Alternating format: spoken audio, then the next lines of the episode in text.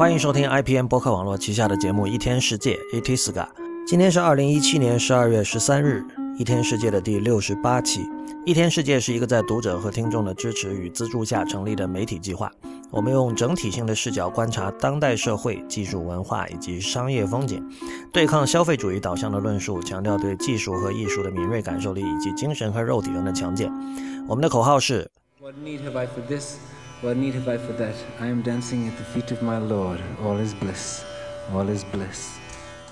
如果您喜欢我们的节目，欢迎成为一天世界的会员。入会方法请看一天世界点 net。入会方法请看 member 点一天世界点 net，m e m b e r 点一天世界的全拼点 n e t。我们的网址是一天世界点 net。 推荐大家使用泛用型播客客户端订阅收听，因为这是第一时间听到一天世界以及 IPN 旗下所有节目的唯一方法。关于客户端的推荐，请访问 IPN 点 LI 斜杠 FAQ。今天我们先呃简单的聊两则新闻，一个是可能大家都知道了哈，就是 Mac OS，如果你升级到了最新版，就是十点十三点二。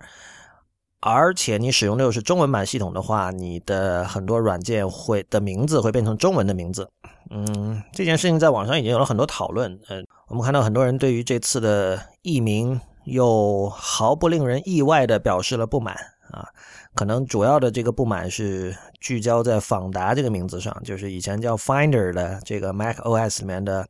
文件管理软件，现在被翻译成了访达，访问的访，达成了达。呃，这个问题今天我不会说太多，因为其实，在一天世界的第二期里，我们已经讨论过这个苹果中文的问题。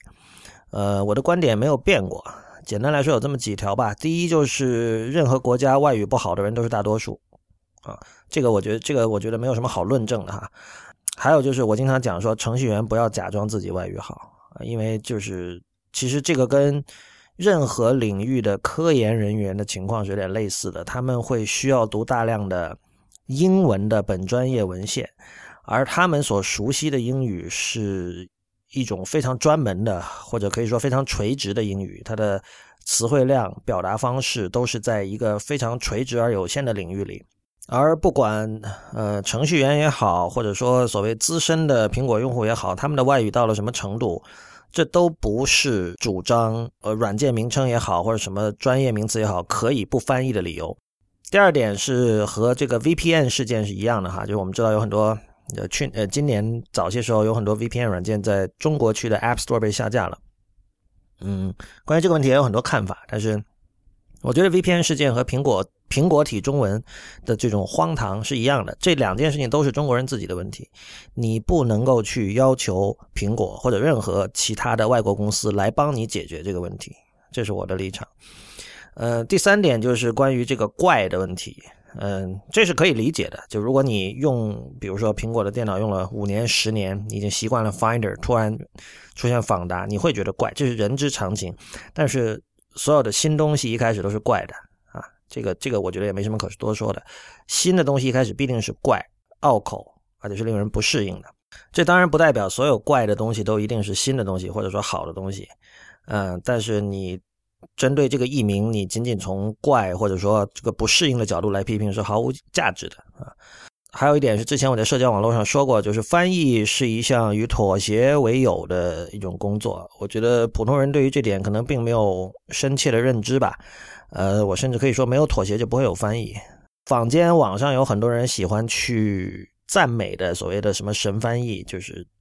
在目标语言和原语言刚好可以达成那种。可以让你叫出这个太棒了、太妙了的那样的那种，似乎在语义和意境，甚至这个文句的节奏上都刚好严丝合缝的这样的翻译，这样的所谓的神翻译，这是一种意外，这不是当我们讨论翻译的时候应该追求的一种目标或者说常态。呃，除非你要做的是抹平所有的文化差异，文化差异就意味着这里必定是有妥协的，你应该接受这种妥协。呃，所以。我觉得对着神翻译沾沾自喜，或者以神翻译作为一种我们讨论翻译时候的一种标杆，呃，来去攻击古怪的或者拗口的翻译，这同样是一种无知的表现。今天谈的第二个话题是这个 Mars Edit 出，终于七年之后哈，终于出了新版本，呃，新的版本号是四，Mars Edit 四。呃，可能用这个软件的人不是很多，呃，而这一点的原因很可能是今天写博客的人已经不多了。呃，没错，Mars Edit 是一个 Mac OS 上面的博客写作软件。它最初是 Mac 独立开发社群里非常有名的 Brian Simmons 开发的。Brian Simmons 同时也是这个 NetNewsWire 最早的几个 Mac 上的 RSS 阅读器的开发者之一。然后后来他把这个他把 Mars Edit 卖给了这个叫 Daniel j a l k e r 的人，然后 j a l k e r 就一直在继续的开发这个软件。呃，我最初也是从 John Gruber 那里听说到这个软件的，然后他说这个软件让他会更愿意写博客。啊，有了这个软件，他觉得写博客会更有乐趣，所以他会他会写更多啊。我觉得这个是这是一句非常，就我也有完全一样的体会吧。就是用 Mars Edit 来写博客是一种是一种乐趣，有一种快感。说起来，Mars Edit 四的各种变化，我觉得对我来说最有用的一一个，可能在很多人听来很荒唐啊，就是它终于可以把所有的博客文章都下载到本地了。就很多人可能要问说，这难道不是任何一个博客写作软件？必备的功能吗，我这这我是同意的，我确实认为这是必备的功能。为什么 Mars Edit 在过去都只能下载一部分的文章？肯定有技术上的原因嘛。但是其实我觉得这是一种我觉得不太可以原谅的一个功能上的缺失。只不过是大部分人的这个写博客的习惯，他确实很少需要去找回，比如说两年、三年前的文章。嗯，可能有的人根本没有不存在三年前的文章，对吧？嗯，但是。我觉得只要你对你的博客是认真的话，呃，这里就涉及这个 archive 的问题，就是存档的问题。这样的一个工作流程，其实现在还真的缺少一个好的解决方案。就是说，如果你很认真的要写一个博客，然后你想着可能至少我要写三五年的这样的，那么在这三五年的时间里，你可能会积累几百甚至上千篇文章。在大部分的博客写作流程来讲呢，你文章。发到网上，网上那个拷贝就是所谓 canonical 的拷贝，就是就是以它为标准的。就比如说，如果你事后你要对这个博客文章进行修改的话，你会直接修改服务器上的版本，对吧？这就意味着很多时候你在你的本机上是没有一份拷贝的。呃，这其实是相当不安全的一个一个状态。就是比如说，如果你使用的博客提供商倒闭了怎么办？或者如果你自驾博客，然后哪天机房出了故障怎么办？但是最关键的是，我觉得自己的作品在自己本地留一份存档，这个是这是必须的，这是没什么可商量的，就是不可能接受说我的作品的最正规的那一份原始拷贝居然不在我的机器上，而是在远处的另外一个机器上。我想可能是因为这个文字作品所需要的带宽非常的少这一点。让人产生了这样的幻觉，就如果是一个做视频或拍电影的人，你不可能想说，哦，我过去拍了五部电影，啊，这五部电影我家里都没有拷贝，啊，所有的拷贝都是在这个远方的一台服务器上，完了我需要的时候我去下载，你要去下载几个 G 的文件嘛，对吧？但是因为这个文字很，它它所它的这个文件尺寸很小嘛，那大家就抱有一种侥幸心理，觉得说我要下的时候我去我去 Google 搜就好了呀，呃，确实很方便，但是。就按英文世界常说一句方法，就是很方便，直到它不方便的那天开始就不方便了。所以，我我也很好奇，就是后来我知道有很多人会用静态博客这样的做法，就是所有的博客文章在自己的本地存成每篇文章存成一个 Markdown 文件，然后用 Git 也好，用什么也好，然后把它发布到这个网上，等于这是一个相当于一个同步的过程。那你可以保证你的本地的版本。和你的这个服务器上的版本是同步的，而且你本地这样，你本地就会有一份拷贝了。然后你需要修改的时候呢，你也不是在服务器上修改，而是你是直接在你的本地修改那个 Markdown 文件，然后你再执行命令把它推到服务器上去。这样的话，你本地的版本也可以保证是最新的。这样一套流程，我觉得似乎跟呃程序员群体用的 Git 用 Git 来 push 和 pull 代码的这个流程有点类似哈。所以，但是但是这套流程你。不可否认哈，就是一般性的写作者他是很难掌握的。呃，怎么说呢？也可能是因为博客本身的示威，导致没有太多人去认真的为它做进行这种周边的开发。所以现在来说，你要写博客，像我刚才说这个问题，就怎么保证在服务器和本地都有一份最新的拷贝，而且本地的拷贝是在不需要联网的下就可以访问的，这是废话哈，这才否则才否则就不叫本地拷贝了嘛，对吧？这还是不容易做的。现在 Mars Edit 四让我们可以做到这点了。哦，这里再次说明啊，就是你你或许觉得把所有的文章下载到本地，这是一个必备功能。但是很奇怪啊，因为比如说一天世界的博客用的是这个 WordPress 嘛，已经是非常老牌的一个博客引擎了。但是 WordPress 他们自己家的客户端是做不到这一点的。就是你得不停的往下滚动，然后你随着它滚动的进行，它会帮你一点点的加载过去的这个文章。而且我每次试的时候，它是没有办法加载到所有的文章。像一天世界博客现在大概有三百零几篇吧，呃，加载到我不知道多少篇，反正就之后就加载不出来了。而且它基本上是没有办法离线用的，所以这个还这这也是令我非常迷惑的一点啊。我我也觉得这是一个必备功能。呃，然后说起写博客的人变少这件事呢，其实这两天有一条有一条相关的新闻，就是 Twitter 开始正式的支持 Thread 这个功能。这个 Thread 有时候也叫这个 Tweet Storm，就是呃 Tweet 构成的风暴啊。表面字面上意思是这个，就是它是指呃把很多条主题相关的 Tweet 通通过技术手段串联在一起。这样的话，比如说你因为每条 Tweet 它是有一个。固定的地址嘛，然后你进到这个地址去看的时候，你可以看到 顺着它延下来的呢所有的其他的那个 tweet。呃，我们知道就是著名的投资人 Mark Andreessen 一度很喜欢玩这招哈，就是会噼里啪啦发一大堆这样的。呃，我们同时知道 Twitter 其实一直有这样的一个传统，就是他把用户发明了一些用法，然后渐渐的变成他们自己官方支持的一些做法，比如说这个通过这个 at 来回复啦，还有像 retweet 啦，这都很有名了。当然也是非常古早的历史了。所以这个对 thread 的支持也是一个是一个最新的案例吧。因为事实上，就算现在你也可以通过，比如说我要发三条，然后我可以通过发了一条之后，第二条作为对第一条的回复啊，然后你只要把一开始的那个那个 at 去掉。还有那个用户名去掉，然后这三条也可以构成事实上的 thread 的效果。但是，呃，Twitter 官方的支持就会，我看报道好像说有一个 expand 的功能，就一开始它会收起来，你点开之后，它会才才会把它下面跟着的那一串打开。呃，关于这种 thread 的功能，其实一直是毁誉参半哈。就是很多人最常见的一个批评就是说，如果你有那么话那么多话要说，为什么你不写一篇博客？所以我觉得现在这个官方的支持其实是进一步蚕食了写博客的空间，就让人觉得更加没必要写博客了。嗯，平心而论，Twitch Storm 或者说 Thread 它的功能和博客的帖子并不完全一样。就是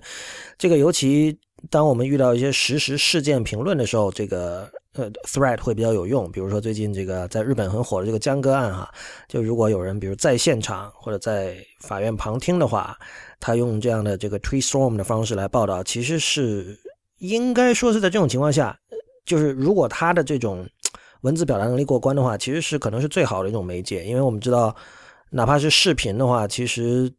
你比如说，如果你是直播，呃，我们假设那里是可以直播的话，其实还是受限于视角，因为你你是一一般来说就一个机位，对吧？然后你可能并没有条件去很清晰的拍到你想拍的东西，但是。人眼和摄像头相比，他能看到的信息会多很多嘛？然后他自己在脑中经过一种转译，然后用文字的方式传递出来，其实还是会更好。就是这里也体现出纯文字这种这种媒介的强大之处吧。首先，它的带宽少，而且它其实它的可锻造性、它的弹性是更大的。嗯，另外像我们的这个有台陛下官最近他们在 Twitter 上转了一些这个 thread，也是挺有意思的。但是像那些 thread，我就觉得确实是应该写成一篇博客文章，可能是更好的。嗯，而且我觉得 thread 有个最大问题是回放，就是虽然对它每一条 tweet 会有一个自己的地址，然后你只要你用任何开放的浏览器访问这个地址，然后你就可以，你之后就可以看到整个的这个讨论串的所有的内容。嗯，但是 Twitter 这种东西，它在人们心目中已经根深蒂固的埋下了一个转瞬即逝的印象。就这个东西，就是我就是看实时的啊。我如果我很少人会需要说去找一个三年前的一条 tweet 来看嘛，对吧？但是三年前的博客帖子就不一样了。何况这里还涉及就是 Twitter 有没有把自己的 tweet 开放给搜索引擎的问题，就有可能你并不是那么容易搜到几年前的一条 tweet。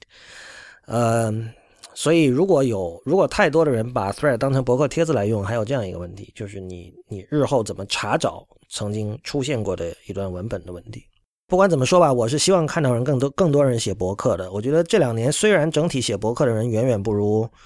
零五零六年的全盛期，但是目前还在写的一些人，我我看到的，其实他们的那种 informal 的表达，还有那种呃随性随意的那种笔触是非常新鲜的。因为现在我们看到，就是在技术形态上比较接近于博客的一些站，呃，它慢慢都演化成了一个。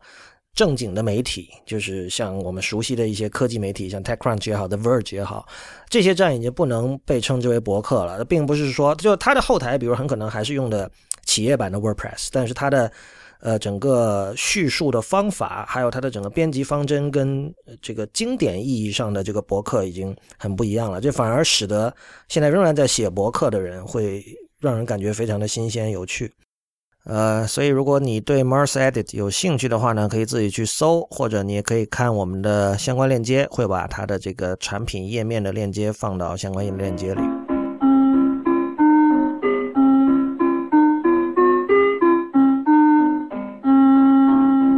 好了，那么今天的正题开始之前，先读一封听众来信，啊，我们姑且称之为 V 先生吧。他说。听了一天世界的第六十七期节目，对于影子里提到的 AI 创作艺术的话题有一点看法，所以写个邮件。你在节目里提到，当前以及近几十年来用程序创作艺术的尝试，其实是在一种对艺术的本质缺乏理解的想法下实现的，即艺术有一种为革新而革新的部分，没有这样的动机就不成为艺术。而目前存在的创作艺术的 AI 都是以现有的艺术为基础、为数据来工作的。其实本末倒置，所以无法产生真正的艺术。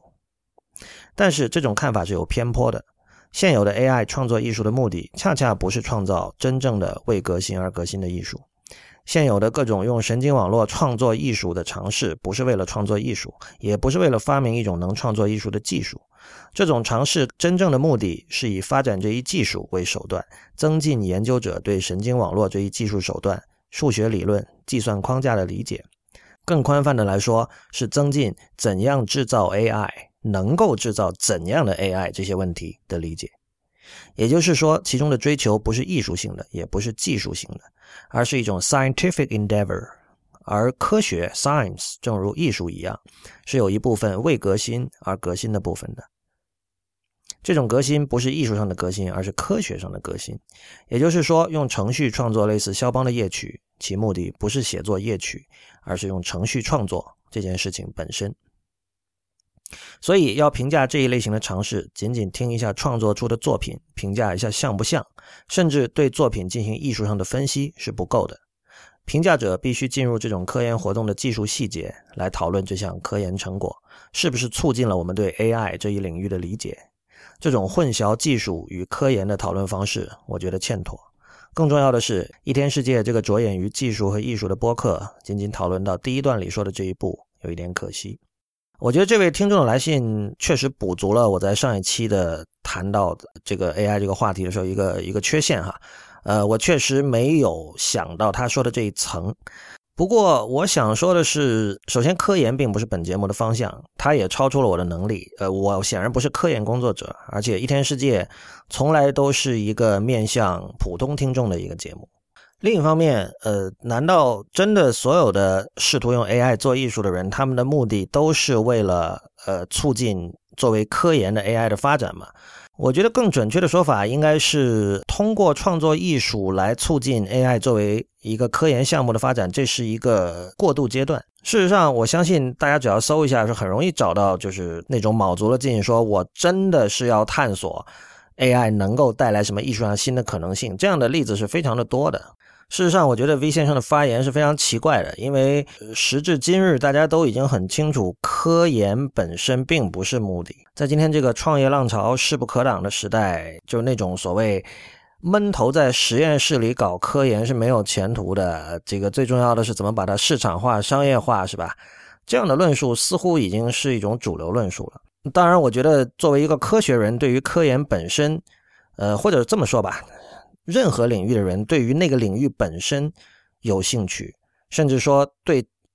呃，对这个领域以外的任何事情都不感兴趣，这都是没有什么好指责的。所以，科研人仅仅出于对科研本身的兴趣去去从事科研工作，不考虑应用层面的事情，这是完全合理的。呃，但是我觉得好奇的是，为什么 V 先生会说出这样的话？说评价者必须进入这种科研活动的技术细节来讨论这项科研成果，这样的一种排他性的观点究竟是怎么得出来的呢？在 V 先生的信里，我看出的是对科学的信任、呃敬仰和热爱。但难道这种热爱一定要是排他性的吗？就这种热爱一定要导向这样一种思维吗？就是只有就科研论科研才是有价值的讨论，这是必须的吗？其实我觉得这个问题的答案是不言而喻的，就是就科研论科研是一种讨论，就艺术论艺术是另外一种讨论。我想进行后面一种讨论的人，从来不会认为就科研论科研是一种没有价值的讨论。不过另一方面，我想把 V 先生的话题稍微扩展一下，因为最近其实我们看到了不少跟 AI 有关的新闻，呃，大多数都是以一种反乌托邦的一种氛围传递给我们的，就是。某某公司，它的脸部识别技术可以在多少毫秒之内，就是从上亿人的面孔中把你给找出来。然后，当然，最近这两天有一个 BBC 的一段采访，哈，他们其实相当难得的走进了贵州的某个公安部门的内部工作空间，然后拍了很多，就是他们如何利用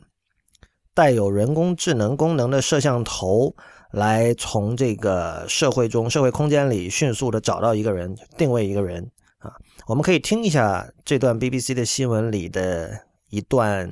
引语。呃，这个是国内的一家这个非常大的做这种智能技术、监控技术的一家公司，是已经上市的公司的一个人。我们可以追溯到说，出现每一张脸都可以对应说他的身份证，以及他所经过，比方说在过去一周，我们回溯他的行进路程。我们也做了像人和车的匹配，那同时在人像匹配还包括亲属关系匹配，然后是你经常接触人员之间匹配，就是当摄像机步到就或者我们传感器布到一定密度的时候，其实我们会经常知道你跟谁经常在一起。好，就这样的新闻我们肯定都看过、听过，然后可能也在各种群组和论坛上讨论过。但我最近的一个感受是我们越来越难以进行，呃，比如说刚才 V 先生所。希望看到的那种深入，呃，技术甚至科研细节的讨论了。呃，这个原因也很简单，因为在这些 AI 领域，就是跟比如说监控、大数据相关的应用层面的 AI 技术，呃，很多时候它应用层面的技术就是最核心的商业秘密。就是以前我们都说嘛，说 Google 有很多东西是开源的，Google 是开源社群的一个。呃，品行优良的玩家，对吧？他把他很多这个非常了不得的技术都开源了。但是我们说这个 Google 它最核心的用来赚钱的那块技术，它的比如 AdSense 算法，它肯定是不会开源的。就我我们有时候会用黑箱来描述这种东西，包括像这个 Facebook 的 News Feed 的算法等等等等，这些都是高度复杂、集合了巨量的超级聪明的大脑做出来的东西。对于 AI，我有类似的感受。就是我我们看到啊，这个在 AI 的加持下，这个公权力的监控能力变得比以前更强大了。无论这个某一则新闻的具体细节是什么，最终归根结底就是归结到这一层面。那么接下来我们该讨论什么呢？你你其实没有办法去讨论，呃，比如说具体它的这个脸部识别系统是通过什么样的深度学习或神经网络技术来实现这个比别人快多少秒，从几亿个人中找出一个人。呃，坦白来说，我觉得这种技术上的探讨对于我们现在手手中的问题也是并不重要的。我们要知道的就是，这种技术一定可以不不停的进化，不停的演进，它一定会比变得比现在更加强大，然后一定会使得公权力拥有比现在更大的权利。那很自然，接下来如果我们要把这个讨论继续下去，就进入了比如说立法、政治、社会层面的讨论，它跟技术已经没有关系了。我近来越来越觉得，其实这个现在关于 AI 的讨论，其实是有两种语境，一个是创业者的语境，还有一个是我们姑且称之为具有隐私意识的用户的语境。我们要知道，在此之前，往往这两种语境经常是重叠的。创业者、科技创业者、互联网创业者，他们往往也是所谓的 power user，他们本身可能是很早上网的人，他们也很喜欢上网，从小鼓捣电脑、玩电脑的人，啊，从小学编程的人。这些人呢，身为 power user，他们往往是具有隐私意识的，因为他们知道个人信息被收集了之后可以去做什么样的事情，对吧？这个就又回到像以前说的，乔布斯不让自己的小孩在年龄太小的时候玩 iPad，可能是他知道 iPad 能对人产生什么样的影响。所以，比如说做线上广告的人，可能他自己他比任何人都更深刻、直接的了解线上广告的一些负面的效应，所以他自己会很注意这点。所以在之前，呃，创业者往往本身就是拥有隐私意识的用户，但是现在已经不是这样了。我们现在看到很多呃 AI 创业者，或者我们在新闻里看到的，比如说像这个帮人家做这个在办公室里监控员工，我可以随时知道每每每个员工的这个行动轨迹，还有他此刻在什么地方，对吧？呃，甚至是不只是办公室了，办公室是一个很小的空间，在全社会的空间里去找一个人，像这种事情，这一类的创业者，我越来越发现，很他们很多人是并不爱玩电脑的人，他们也不是爱上网的人。我们再听一遍刚才那位接受 BBC 采访的，呃，某视像监控公司的员工的录音。我们可以追溯到说，出现每一张脸都可以对应说他的身份证，以及他所经过，比方说在过去一周，我们回溯他的行经路程。我们也做了像人和车的匹配，那同时在人像匹配还包括亲属关系匹配，然后是你经常接触人员之间匹配。就是当摄像机布到就或者我们传感器布到一定密度的时候，其实我们会经常知道你跟谁经常在一起。呃，如果我们把刚才我提到的这种具有隐私意识的用户称为，就是我们以前说的数字时代原住民哈。我能想象数字时代原住民去创业，这很容易想象，因为这这些人就说啊，我我喜欢玩电脑，那我干嘛不以电脑为生呢，对吧？但我很难想象数字时代的原住民会说出刚才那样的话。就是你听到刚才那样的话，你会觉得这个人根本就不喜欢电脑，他只是一个刚好喜欢研究事物是如何运作的人，可能，所以呢，他毕业之后进入了他他学习了相关的专业啊，比如说他是一个电机工程师，或者他是。因为某些和个人兴趣无关的理由读了计算机专业的人，然后他毕业之后就开始进入这家公司，开始做这件事情。对他来说，能够追溯到某一张面孔在过去的轨迹，呃，并且把他和他的家人匹配起来，对他来说是一个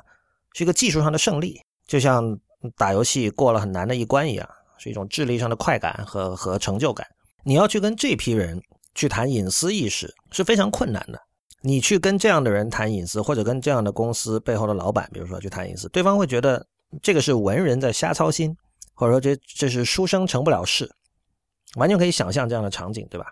所以我们现在其实要面对这样一个问题，就是我觉得 AI 业者需要回答的一个问题是：你们是不是还认同科技以人为本？我们知道，在中国，我们从小受到的教育是以国为本，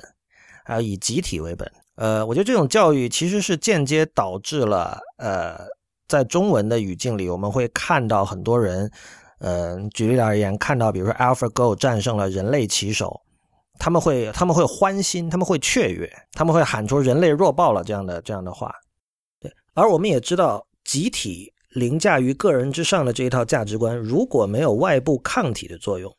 它是会对人产生非常深刻的影响的。这种影响的深刻程度，就是会让他们的大脑无法处理各种关于线上隐私的讨论，就是。什么意思？就是他们会天然，当然事实上不是天然啊，天然给人感觉好像天生就是这样，但